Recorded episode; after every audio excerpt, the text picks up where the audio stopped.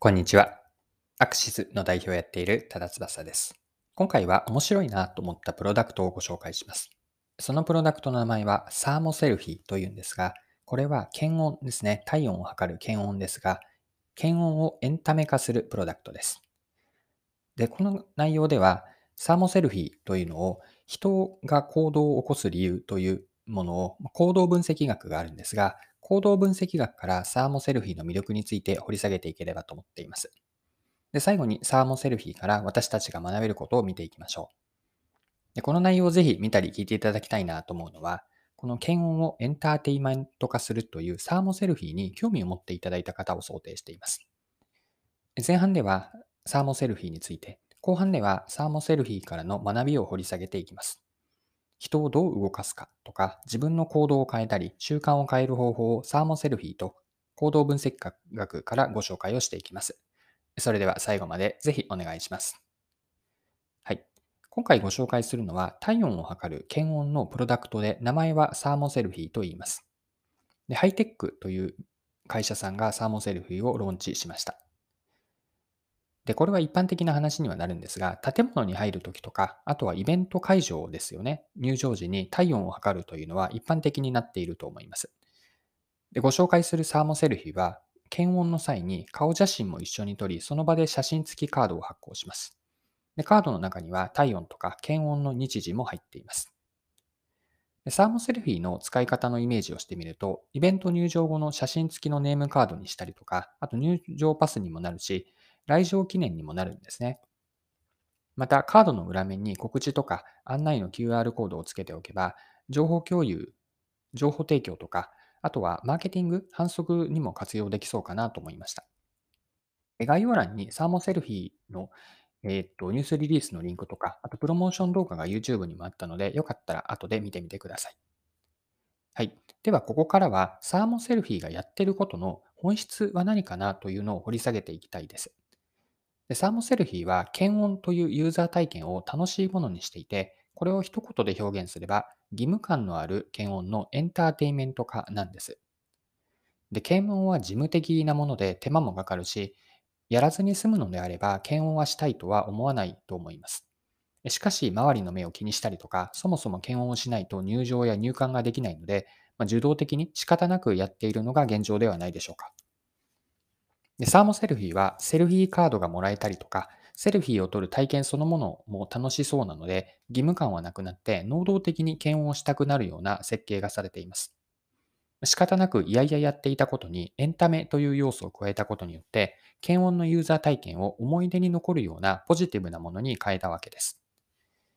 はい。で、ここで少し話を変えたいんですが、心理学の一つに行動分析学というものがあります。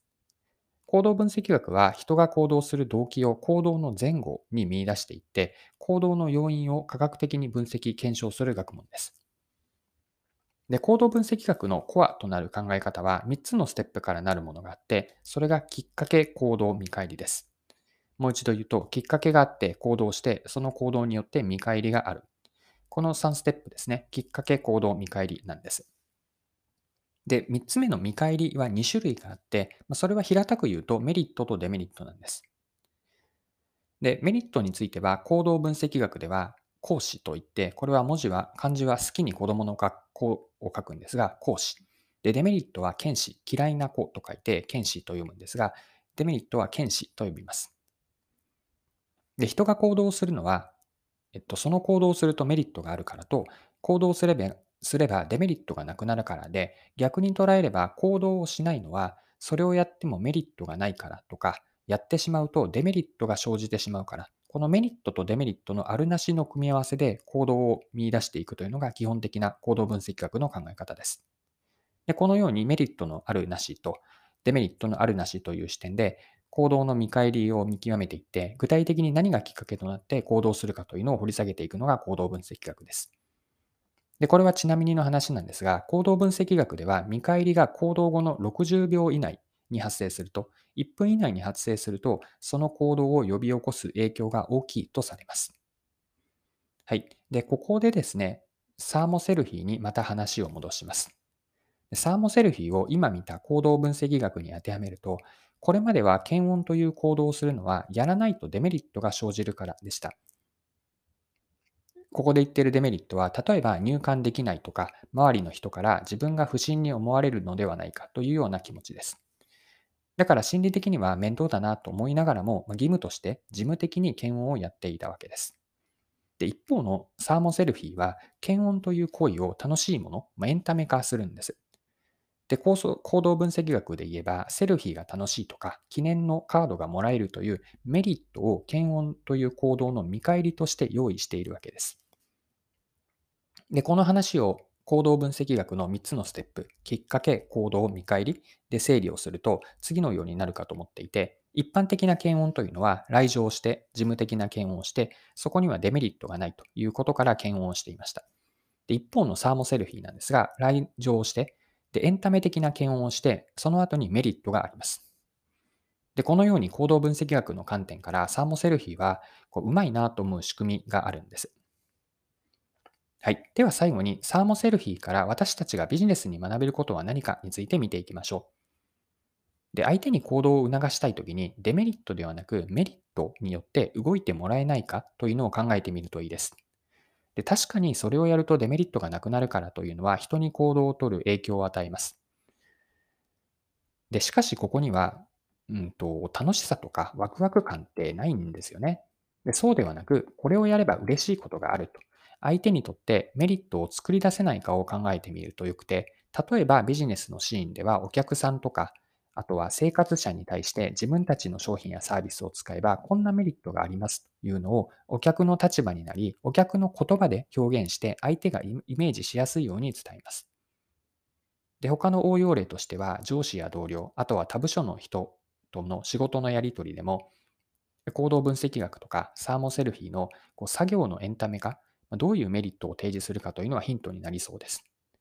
でそれ以外にも他人ではなく自分の行動にも応用ができます。何かをやりたいとか行動したい、習慣を変えたいと思った時に自分にとってのメリット、ま、時にはデメリットもですがメリットを見極めていって自分にとっての見返りを作る工夫をしてみる。これも行動分析学で言うとメリットがすぐに現れる60秒後60秒以内という目安を持って